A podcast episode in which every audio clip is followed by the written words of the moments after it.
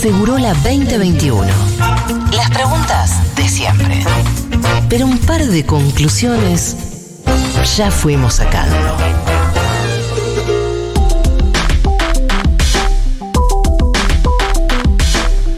Bueno, siguen los incendios a lo largo y ancho del país. Son muchos los distritos que están padeciendo el fuego. Estoy leyendo unas noticias eh, tremendas sobre Puerto Madryn, por ejemplo, con 77.000 hectáreas quemadas. El fuego ya cerca también de Península Valdés. Y para eso tenemos gente que sabe, para que hable del tema, por supuesto. Gente militante también. Tenemos a Mercedes Pombo, militante de Jóvenes por el Clima y amiga de la casa también. Merce, ¿cómo estás? Hola, hola. Merce. Merce. Estás en el locutor de Amo Mi País. Hola. Hola, hola, hola. Hola, Mercedes. Bueno, eh, Tantos temas para hablar con Mercedes Pombo, como siempre. ¿de qué con- le vas a querer preguntar? Bueno, con el, el reclamo de las organizaciones eh, civiles que, de- que padecen los incendios, sin duda, los distintos movimientos ambientales del país y sus diferentes reclamos. eh, y. ¿Qué se puede hacer para movilizarse? Sí, Porque sí. evidentemente hay mucha movilización al respecto. Eh, son situaciones difíciles porque con el fuego a veces la cuestión es, bueno, cuándo para, se depende también del clima. Tenemos a Mercedes Pombo entonces en línea. Mercedes, ¿estás ahí? Hola. ¿se me Merce, ¿cómo estás? Sí, sí, te escuchamos bien acá, Fito. Ah, qué bien, ¿cómo van? y, y Matu. ¿Cómo andás? Olis. Bien, yo ahora estoy en la playa, eh, un poco de vacaciones, eh, pero bueno, lo- los problemas ambientales no se toman vacaciones, así que acá estamos. No, y en esta época siempre con el tema de incendios, ¿eh? la verdad que es una, no sé si es una cuenta pendiente, no sé si es algo que a veces uno cree tiene solución, no tiene solución, eh, cuáles son los efectos que produce, cuáles son las causas. Y bueno, queríamos preguntarte ahí también desde, desde la militancia, desde el ambientalismo, eh, ¿Cuáles son los reclamos? ¿Cuáles son los reclamos de los civiles también que, padecen los incendios? Hoy por hoy, ¿qué es lo que se está reclamando? Sí, bueno, definitivamente es una cuenta pendiente porque el año pasado yo me acuerdo que, terminó igual el año con más de un millón de hectáreas in- incendiadas y ahora nuevamente estamos eh, en el mismo escenario con 11 provincias afectadas y ahora hay cuatro focos que siguen activos en cuatro provincias distintas. Eh, los reclamos, por supuesto los reclamos para mitigar los incendios ahora que ya están pasando, pero la verdad es que una vez que estos incendios empiezan, sobre todo teniendo en cuenta que tienen que ver con fenómenos climáticos que favorecen la propagación de los incendios, como vientos fuertes, eh, sequías y ahora obviamente olas de calor, una vez que empiezan son muy difíciles de frenar y es mucho más costoso. Así que el reclamo central sobre todo es trabajar en la prevención de estas situaciones y por un lado desde medidas como pueden ser los sistemas de alerta temprano, cortafuegos, pero sobre todo con normativa que proteja ecosistemas fundamentales como por ejemplo los humedales que también fueron uno de los principales ecosistemas afectados eh, por, estas catástrofes. Y, también sobre todo tener, eh, tener en cuenta, porque muchas veces lo que pasa con este tipo de conflictos es que se lo aborda desde una visión dicotómica de, bueno, la producción versus eh, la naturaleza prístina, y la verdad es que sobre todo las consecuencias son eminentemente sociales, Eh, desde casas quemadas como se vio a principios de año, evacuaciones, incluso eh, afecta a actividades eh, centrales para este tipo de zonas, como bueno, ahora lo que estamos viendo en Puerto Madryn es eh, una, eh, una afectación directa a la actividad turística. Clarísimo. Y cuando se habla de los recursos para eh, contener los incendios, eh, terminar con los incendios, como vos decías esto, ¿no? Eh, la prevención Sí. es fundamental porque cuando vemos que en otros países, no sé, uno piensa en Australia, piensa en California, eh, California, digo, en Estados Unidos, que pero al mismo tiempo California, si uno la toma como una economía independiente, está dentro, creo, dentro de las 10, 15 economías más grandes del mundo. Exacto. Por eso me quería referir exclusivamente a California.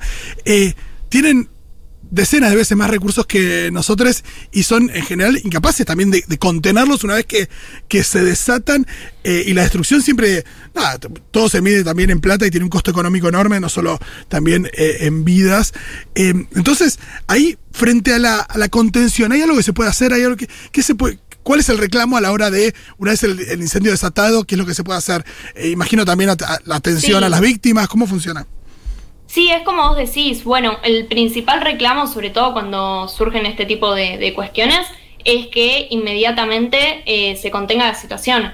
Pero como decía recién una vez, teniendo en cuenta sobre todo que son situaciones que muchas veces sobrepasan, entendiendo que están eh, muy vinculadas al cambio climático, que una de las consecuencias más anunciadas y que viene advirtiendo la comunidad científica hace años, es el aumento en intensidad y frecuencia de fenómenos climáticos extremos que si bien afectan sobre todo a los sectores eh, más postergados y de la misma manera los países eh, con menos recursos económicos eh, afectan transversalmente al conjunto de la población y al conjunto del, del mundo y en ese sentido no discriminan. Una de las cosas que estuvimos viendo a lo largo del año pasado es cómo en distintas partes del mundo sigan viendo, bueno, inundaciones en, en China, incendios, como decías, también recién en California y tienen que ver con estos fenómenos.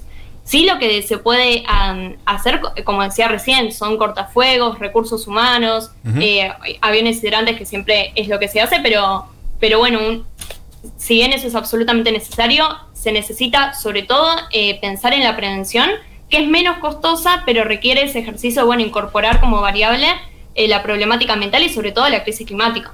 Hablabas recién de la, de la protección de los humedales.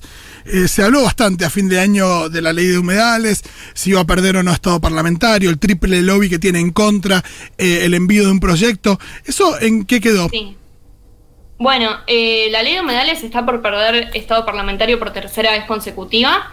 En febrero perdería estado parlamentario si no se incorpora a las sesiones extraordinarias, si no se trató nuevamente en las sesiones ordinarias que terminaron el 31.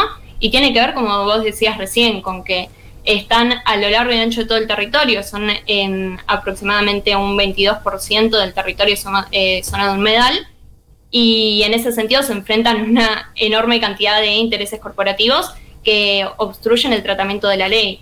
Algo que me llama bastante la atención y que me acuerdo justamente de una situación similar y en cuanto a los incendios, pero también eh, que se estaba tratando no solamente la ley de humedales, sino también eh, la ley de manejo del fuego, es que eh, la mesa de enlace dijo que se quiere eh, en, un, en un comunicado justamente sobre la ley de humedales, que se quiere limitar su actividad, pero que no se toman eh, medidas para apoyarlos ante cada vez la, ante las cada vez más frecuentes inminencia, em, inminencias climáticas. Y me pareció llamativo sobre todo porque, bueno, justamente estas catástrofes se producen por el avance sobre este tipo de ecosistemas. Los humedales son fundamentales a la hora de mitigar el cambio climático, aún más que los bosques, absorben eh, muchísimo dióxido de carbono y también tienen funciones, eh, lo que se llaman servicios ecosistémicos, que son eh, procesos naturales de los que nos beneficiamos como sociedad, como el acceso a agua potable, acceso a agua dulce, y que se ven amenazados, entre otras cosas, por los incendios.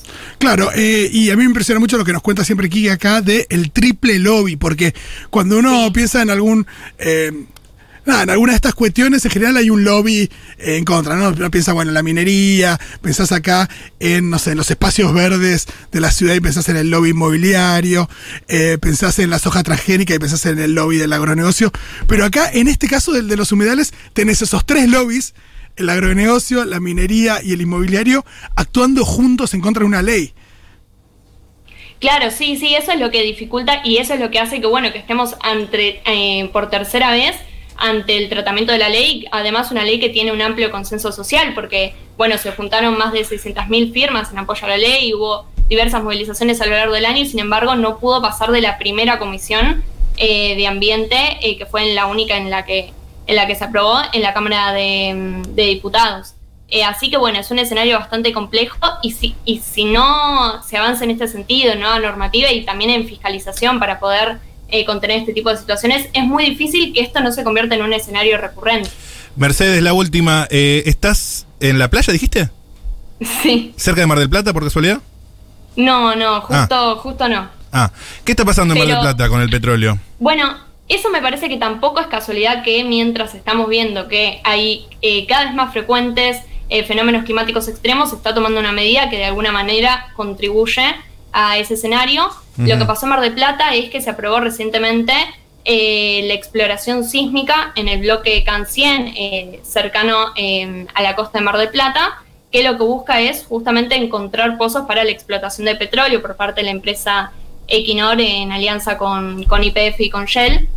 Y acá también es muy alevoso eh, la, es muy alevosa la incidencia del lobby petrolero cuando se, se, se aprobó esta, mm, la, la, justamente la exploración sísmica, estos permisos para explorar este bloque, eh, que es el mayor bloque eh, que existe en este sentido, estaba en el ministro de en el Ministerio de Energía eh, Juan José Aranguren, que es justamente el expresidente de la filial argentina de Shell. De Shell. Así que me parece muy elevoso en ese sentido y sobre todo que va en contramano de todo lo que se está pensando en términos de cambio climático. Hace poco la Agencia Internacional de Energía dijo que no se puede seguir eh, explorando y buscando nuevos yacimientos de petróleo si se quiere detener este proceso, así que absolutamente en contramano de lo que viene reclamando eh, la juventud y el movimiento internacional contra el cambio climático. Políticamente, Jóvenes por el Clima eh, se opone de plano a esta exploración.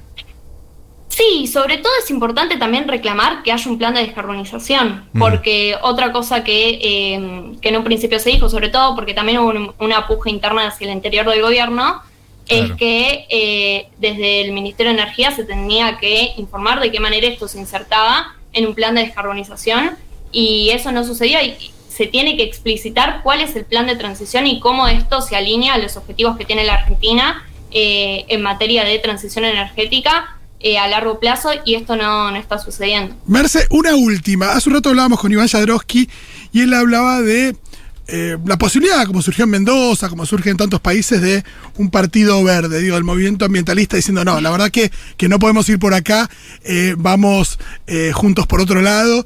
Eh, hay una interna, existen diferentes voces respecto al tema, vos ahí como parte de la militancia, no, no, no, no- voy a tu postura ni nada, pero, pero vos crees que es algo que, que hay una discusión al respecto o que la idea es, digo, no entrar a la política de esa manera, sino de otra.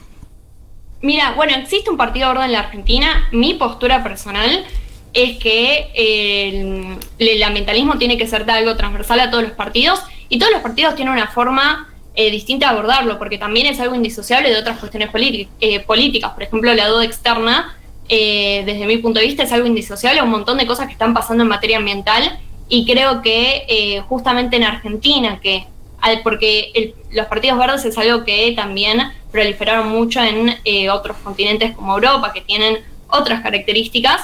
Eh, yo creo que en nuestro contexto también es importante eh, transversalizar estas políticas como pasó con el feminismo. Y también que se entienda que no se puede disociar los intereses ambientales y la protección ambiental de otras luchas eh, por una mejor calidad de vida y por el bienestar social. Muchísimas gracias, Mercedes Pombo. Nos estamos viendo y siga disfrutando de sus vacaciones. Chao, igualmente. Bueno, igualmente no, pero, pero un Claro. abrazo. Sí, ya, las, ya tendremos, ya tendremos. Bueno, esa era Mercedes Pombo de Jóvenes por el Clima, aclarando muchísimas cuestiones. Y también queremos seguir con el tema de los incendios, con el tema del petróleo, pero poner una cuotita más de eh, ciencia, si querés. Sí, sí, sí. ¿Te parece que no- Cientificidad. Cientificidad. Sí. Bueno, definámoslo así, está muy bien. Por eso tenemos en línea a Inti Bonomo, él es licenciado en Ciencias Ambientales, profesor universitario. Y eh, bueno, por supuesto también con mucho para decir acerca de los incendios. Eh, ¿Qué tal, Inti? Acá eh, Fito Mendonza y Maturosu te saludamos en Futurock. ¿Qué tal? ¿Cómo están? ¿Se escucha bien ahí? Bien, muy bien, te escuchamos bien. ¿Vos nos escuchás bien? Perfecto, perfecto. Buenos días, entonces. Buenos días, Inti. Eh, ¿Vos de vacaciones también te agarramos o estás por acá? También de vacaciones, estamos todos los ambientalistas volviendo a la naturaleza. está muy bien. Y en Bariloche. en Bariloche, entonces, eh, por supuesto, eh, imagino también muy atravesado por la cuestión de los incendios. Sí, la verdad que era, era bastante eh, utópico. Nos íbamos, eh, vine, vine con tres amigos más a la plaza, ¿viste? Nos íbamos al laguito a descansar un rato y se veía el humo de los incendios. Entonces eh, se dificultaba desconectarse de las problemáticas y demás. Así que la verdad que sí. Inti, ¿sabes que no te escuchamos bien? Eh, no sé si estás lejos del micrófono, estás en alguna situación medio particular. Eh, ¿Podés probar de otra manera? A ver, me voy, me voy para adentro de donde estaba. Ujú, y, y por momentos como que pareciera que te alejas del micrófono, por momentos. Eso nos pasa, pero quizás nada, tiene que ver con la comunicación y no con... A ver ahí. Soy- A ver, a ver. Hola, hola. ¿Nos escuchás? Sí, sí, yo los escucho, ustedes, ¿no? Bajito. No sé cómo se escucha eh, los oyentes, cuéntenos si se escucha bien. Eh, me parece que no. A ver, A ver, me voy a poner altavoz. Ahí algo pasa. A ver con el altavoz, a ver con el altavoz. A ver. Hola. Hola, hola, hola. A ver ahí. Mucho Sí, mejor. mucho mejor, olvídate. Eh, ahí está, bueno, entonces te, te saludamos de nuevo. Estamos hablando con Inti Bonomo, licenciado en Ciencias Ambientales en Bariloche en estos momentos. Eh, contanos, Inti, eh, si pudiéramos hablar de eh, ¿Qué es lo que pasa con los incendios? ¿Cómo se provocan los incendios? Eh, ¿Son provocados? ¿Tiene que ver con el cambio climático? ¿Tiene que ver con el agronegocio? Eh, ¿cómo, ¿Por qué se producen estos incendios? Eh, ¿Son multicausales? ¿Qué nos podrías decir al respecto? Mira, depende mucho la zona donde estemos, ¿no? Acá en Patagonia, particularmente, esta última tanda de incendios que hubo acá en Bariloche, en el Bolsón, eh, aparentemente fueron provocados por un rayo. Yo la verdad que yo tuve la suerte de, trabajar en Patagonia un tiempo y cuando llegué hace una semana más o menos, me encontré una Bariloche bastante distinta a la que solía ver en esta época del año, muchísimo más seca. Eso nos, nos recuerda el contexto del cambio climático, ¿no? Sequías más profundas y más intensas. Claro, imagino que un rayo ahí no tiene un efecto distinto a un rayo en una época en la que no hay sequías. Exactamente, exactamente. Está todo mucho más propenso. De hecho, el riesgo, hay, hay una escala de riesgo y ahora está en extremo, digamos, de, probabilidad de incendio, así que es bastante probable que haya sido eso. Y a eso se le suma todo un tema que tiene que ver con los pinos exóticos. Digamos, la Patagonia, sobre todo la zona de Bariloche, el Bolsón, en un momento se quiso instalar el pino como actividad productiva. Finalmente no dio resultado esperado y quedaron un montón de plantaciones de pino eh, dispersas por el paisaje, sin dueño y sin responsable. Es el pino Oregon, ¿no? ¿Qué cosa? Es el famoso pino Oregon, ¿puede ser? Sí, exactamente. Tenés pino Oregon más, más para el lado del bosque, es pino Oregon. Cuando te vas a una montañita y lo ves, es pino Oregon. Y después más para el lado de la estepa, te vas a encontrar con pino con torta. Ajá. ¿Y qué, qué, características tienen estos pinos que no son originarios de la Patagonia y de qué manera afectan? ¿Son más combustibles? Sí, digamos, acumulan mucha materia seca, mismo la piña, la típica piña del pino es, es digamos, que uno la usa para prender el fuego del asado, ¿no? bueno, prende, claro. La agarra, la agarra una llamita y, te, te, prende todo, te multiplica la intensidad del fuego y hace que sea más difícil de apagar. Y además, digamos, el bosque, eh, un bosque natural, por la propia dinámica del bosque, los árboles que caen van siendo descompuestos por las distintas, por los distintos organismos en una plantación de pino no hay ningún mantenimiento, entonces árbol que se cae, rama que se cae, material seco que se empieza a acumular. Claro, no es ese, proceso natural que sí se da en otros bosques eh, autóctonos.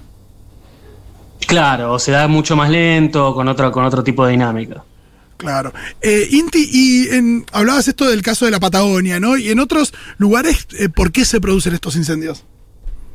Bueno, después si, nos vamos a la zona del delta, por ejemplo, ahí sí ya hay que pensar en, el manejo que hacen algunas tierras, probablemente asociarlo a la actividad ganadera, eh, que, no, todos, ¿no? No todos los productores ganaderos, pero sí algunos eh, irresponsables que prenden el campo para, digamos, se quema la materia seca y eso permite que salgan brotes nuevos para poder instalar el ganado por un tiempo, engordarlos y después sacarlos.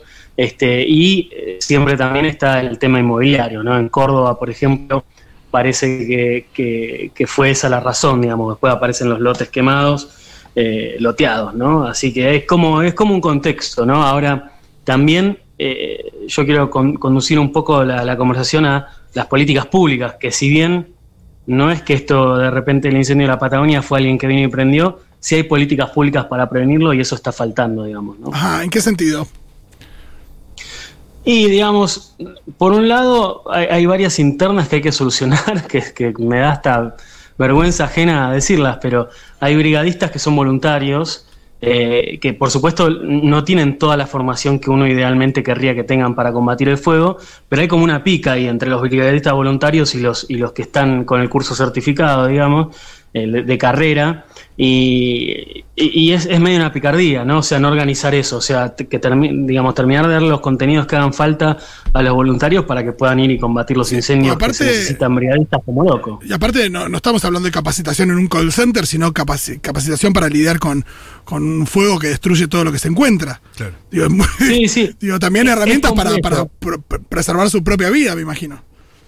Sí, sí, tal cual. Igual, a ver, yo, conozco brigadista voluntaria y la tienen reclara, ¿eh? pero bueno, es verdad que, que, no es, que es un tema sensible, pero digo, desde el Estado hay que abordar eso y, que no sea una, una, pelea, ¿me entendés? Que sea una, una conducción. Y después, bueno, alerta temprana, sistema de alerta temprana, que si bien eh, el Ministerio de Nación incorporó algunos elementos, eh, hay que entender que, que, la era, eh, desde el punto de vista ecosistémico, es otra. O sea, ya lo que uno hacía para combatir incendios hace 10 años ya no es lo mismo con el cambio climático que hay. Entonces hay que multiplicar recursos, ¿no? ¿Esto en términos de los tiempos en eh, los que se propaga o cuál es la diferencia puntual? No, que, que hay muchas más probabilidades. Esta sequía extendida, digamos, vos antes tenías, qué sé yo, cinco o seis zonas por año que se podían incendiar. Entonces, si más o menos monitoreabas esas zonas, más o menos, pues, digamos, siempre se te puede escapar, obviamente, ¿no? Pero eh, ahora está, digamos, toda la Patagonia susceptible de incendio. De hecho, se apagó en Lago Pueblo y ahora apareció de vuelta en, en la zona de, de Chubut, de, más, más de la estepa, digamos, ¿no? En Puerto Madryn, en toda esa historia. Entonces, digamos, no, no- vos tenés los aviones hidrantes que tenías, no alcanzan ya, ¿me entendés? Pues antes está bien, te apareció un incendio en la punta del país, le mandabas los aviones y listo, ahora te aparecen cinco incendios juntos. Y bueno, entonces a veces faltan más aviones, digamos, ¿no? Inti, ¿te puedo llevar a otro tema? ¿Estás al tanto de toda la cuestión del petróleo en las cercanías de Mar del Plata?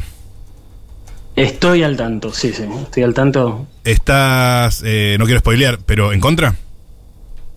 ¿O, o es más Eh, complejo? Mira, de- desde el punto de vista como yo lo veo, no se trata de estar en contra. Perdona que te, que te tire el cassette, pero. A ver. eh, pero la verdad es que, digamos, si, si a mí me dijeran que, que esto responde a un plan de descarbonización que está contemplado, que se sabe que esto se puede por tal y tal cosa, yo lo analizaría con otros ojos.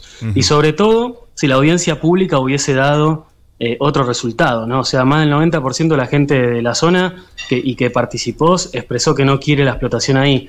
Entonces, para mí no es una cuestión de si yo estoy en contra o a favor, sino que el pueblo de ahí no quiere y que esto no responde a ningún plan de nada, responde como a improvisación de ver de dónde podemos raquetear unos dólares hoy, que además se llevan pasado mañana, o sea que ni siquiera que hay un- un- una condición macroeconómica que vos digas vamos, vamos por acá. Entonces es medio como falta de creatividad, ¿no? Bueno, hay que rascar dólares de algún lado, rifemos lo, lo que tenemos. Y la verdad que no está bueno, sobre todo pensando en el balance, ¿no? O sea, Mar del Plata, una ciudad que vive del turismo y de la pesca. Y son dos actividades que se van a ver afectadas y que se van a poner en riesgo con la exploración sísmica primero y después con la explotación de, de petróleo en caso de encontrarlo. Claro, claro, claro. Eh, digamos, y en, en términos de impacto ambiental, eh, ¿cómo podría medirse este proyecto?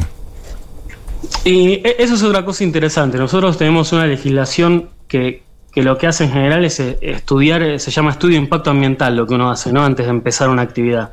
Y eso se hace por presentación, es decir, este, ahí yo veía ahí que Merce contaba que este es el bloque CAN 100, digamos, es uno de los tantos bloques que se van a presentar en el futuro. Y entonces este bloque CAN 100 se le hace la evaluación de impacto ambiental a este bloque y después se le hace al bloque 200, ponele, y después al bloque 300. y, y nunca se hace una evaluación estratégica conjunta de qué implica tener todos los bloques juntos. Entonces ahí hay una, hay una primera deficiencia técnica de cómo está la legislación. Y después, bueno, en esta fase de exploración sísmica lo principal que hay son unos bombazos en el fondo del océano que, que se equiparan, digamos, a, nivel de decibel de bomba de, guerra, digamos, ¿no? O sea, o de cohete. Digamos, son decibeles muy, muy altos, ondas expansivas muy, muy fuertes que pueden marear a las ballenas, pueden marear a algunos cetáceos, pueden marear a algunos delfines, este, y también a- a la propia pesca, digamos, ¿no? O sea, animales que de repente comían en un lugar que ahora no van a comer ahí, y, y, bueno, disminuir la entrada del laburo que hoy sí tiene Mar del Plata, que es la pesca y el turismo. Y como en tantos otros casos donde eh, uno ve, eh, no sé, los efectos de este tipo de exploraciones o de cualquier tipo de, extracción de, algún, de algún bien, eh, en otros lugares decir, bueno, no queremos que nos pase lo mismo que le está pasando a tal país. No sé, se habló mucho con eh, el tema de los salmones en Tierra del Fuego con respecto a lo que pasa en Chile, lo que pasa en Escocia, que donde ya hay, eh, ya se pueden ver los efectos nocivos de, de, de un proceso, de un proyecto. Eh, en este caso, hay eh, precedentes que nos, di, que nos indiquen a las claras que esto no nos conviene caer en esto porque nos va a pasar lo mismo que le pasó a tal otro país. Y mira, había un hilo de, de, me parece que era, que eh, identificaba los últimos dos años de, esta, de la empresa que, que ganó la licitación, digamos, que está por explotar esta zona, Sí. y, y había tenido como 15 derrames por año, 10 derrames por año, Claro. no me acuerdo ahora exacto el número. Es decir, los derrames en el petróleo es algo común, es algo muy probable que pase. ¿Puede no pasar? Sí, puede no pasar, digamos, puede ser que, que- que justo no pase. Digamos, Argentina no es eh, estándar a, a seguir en términos de normativa ambiental y de control ambiental, con lo cual eso hace más probable que pase ese derrame. Ahora, Igual, qué jodido que la el informa- balance que hay- Perdón, no, digo que la información que hay sea un hilo de Twitter, ¿no? Pero digo más allá, perdón que te interrumpí.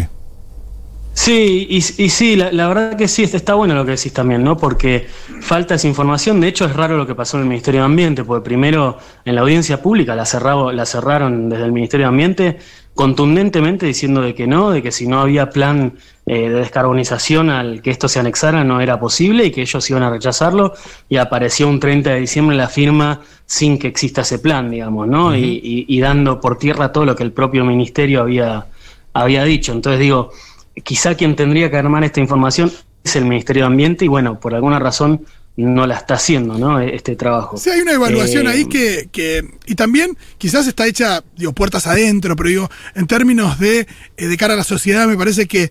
que porque imagino que en algunos de estos casos eh, hay una situación donde, donde se asume un riesgo, se asume eh, un costo. Eh, y hay que ver esto de si la, si la gente afectada está dispuesta a asumirlo, lo que vos hablabas de ahí, de los habitantes de- del lugar o a quién afecta puntualmente esto. Y me parece que, que a veces falta, falta información falta, y sobre todo falta información al público. Decir, bueno, eh, esto puede traer esto, pero también nos saca esto. O, este es el riesgo, lo que vos hablabas. Esta empresa tiene X cantidad de derrames, podría no haberlos, pero podría haberlos. En Argentina eh, no somos ejemplo de nada en términos de regulación ambiental, con lo cual eh, podría suceder, qué sé yo. Ese tipo de información puesta bien clara para el público y que después todo esto de alguna manera termina plebiscitado. Pues si esto se discute eh, en términos de, de- de- de llegada al público, Claro. ya queda más claro cuál es la idea de la población respecto a estos temas. Eh, quedó claro en Chubut, quedó claro en Mendoza, y cuando, cuando la posición de la población está muy clara, eh, ahí me parece que lo que se termina definiendo es un poco la voluntad del pueblo, ¿no? Y claro, eso es lo que te decía, por eso yo no quería decir yo estoy en contra. Me parece que lo, digo, más allá de mi opinión personal, las señales que da la sociedad es que la gente que está ahí no quiere, y contra eso no hay análisis técnico que yo te pueda decir. Por, por supuesto que el análisis técnico va a ser más tirando para, ese- para el lado de esa gente, pero digo, ¿qué, número me, le puedes decir frente a un 90% de la población del lugar que parece que no quiere hacer la actividad? Desde ya que estaría buenísimo que la audiencia pública sea vinculante, es decir, hacer un plebiscito este, lisa y llanamente, bien informado, pero bueno, eh, digamos, si bien no está el plebiscito, estuvo la audiencia pública y eso es también un, un lugar donde se expresa democráticamente la gente y ahí fue contundente el resultado, ¿no? Digo, ojalá tengamos una ley mañana que, que permita hacer plebiscitos más dinámicos, pero lo que hay hasta ahora, las señales que dio la sociedad es que no quiere esto, ¿no? Entonces, desde ese lado es muy difícil técnicamente justificar algo, bueno, qué sé yo, alguno, alguno podrá encontrar un argumento, la verdad es que si la gente no quiere, mucho, mucho que hacer no hay, pero igual técnicamente pasa esto, ¿no? Pone en riesgo las dos principales actividades y, tiene promesas que no están claras, ¿no? Es decir, la ley de explotación offshore de hidrocarburos es muy permisiva, está la nota de, de Quique, que sé que ustedes este, es, es- es socio ahí de ustedes, este, que, que hablaba de los beneficios impositivos que tienen, digamos, pueden sacar la guita cuando quieren, eh, tienen 30 años de estabilidad impositiva, cosas que ninguna pyme tiene, No, claro, entonces tampoco está claro el beneficio, ¿no? Clarísimo. Bueno, muchísimas gracias, Inti. Eh, cualquier cosa estamos en contacto, eh, porque la verdad es que son temas que eh, nunca se terminan y todos los días se renuevan. Eh, hasta la próxima. Dale, hablamos, hasta abrazo, chau, chau. Hablábamos con Inti Bonomo, licenciado en Ciencias Ambientales, sobre la cuestión de los incendios en bueno, todo el país, lamentablemente, y de este nuevo proyecto de explotación petrolera cercano a Mar del Plata.